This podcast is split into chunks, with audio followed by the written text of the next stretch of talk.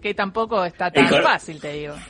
Por eso hay muchos temas, hay muchos temas, pero quiero yo concentrarme en uno que pasó rápido, pasó rápido, porque está el tema del presupuesto, el impuesto a, las ganancias que no pagan a los jueces, quiénes votaron, quiénes no votaron, el tema de las prepagas, pero hay una cuestión que hace a, me parece, lo que son las tensiones vinculadas a las relaciones de poder, que es con el sector del campo, llamado sector del campo, el sector agropecuario.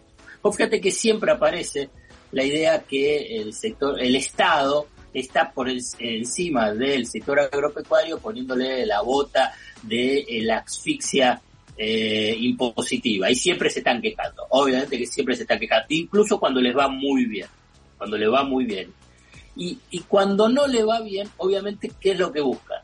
Buscan al Estado. Está claro que eh, hay una sequía, hay una sequía prolongada, fuerte, dura, o sea que hay eh, algunos productores y unas áreas importantes que están en problemas, problemas vinculados con la, la siembra y cosecha de trigo, de soja y de maíz. Entonces, ¿quién aparece? ¿Quién aparece al rescate? ¿Quién aparece al rescate? El mal considerado por el sector agropecuario, el Estado el, Estado. Y a mí me parece importante remarcarlo. Yo sé que ha pasado rápido, pero fue una medida que es extraordinaria lo que anunció eh, el, ministro de Economía de beneficios para productores derivados de eh, con, con, el dinero derivado del dólar soja.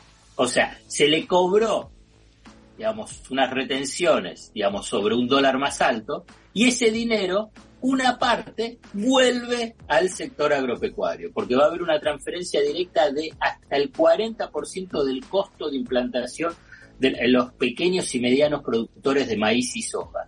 Y no es poco, ¿eh? porque estamos hablando de, yo digo medianos también, porque no son pequeños productores, que es lo que pesa 50, 100 hectáreas, no, estamos hablando de casi 400 hectáreas eh, de, de soja.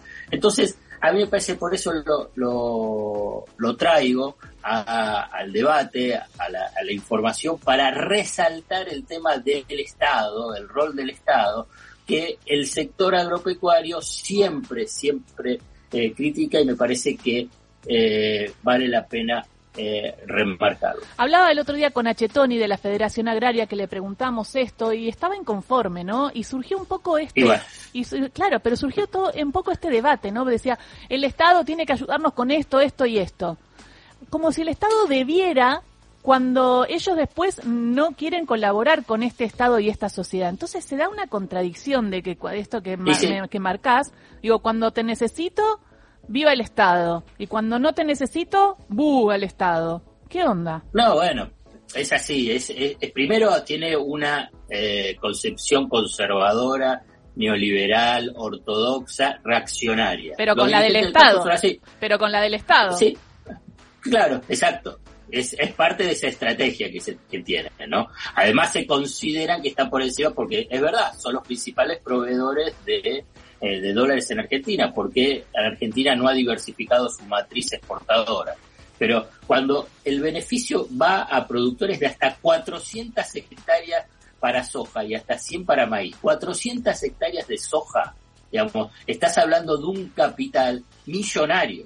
No es que estamos diciendo, ah, bueno, son los pequeños productores que tienen un, un campo por y que tienen un valor, digamos, hasta 300 mil o 400 mil dólares. No, no, estamos hablando de eh, eh, capitales millonarios. Bueno, simplemente esto para decir que eh, no hay que caer en las trampas de a veces lo discursivo de los sectores conservadores y en este caso el campo, el Estado muy bien porque hay una crisis, atiende a un sector en crisis, pero cuando ese sector no está en crisis, no cae en las trampas y dice, bueno, que tienen que aportar. Gracias, Alfredo. Nos escuchamos el martes. Buen fin de. Paro, igualmente. Chau, chau. Alfredo Zayat pasó por ahí, vamos.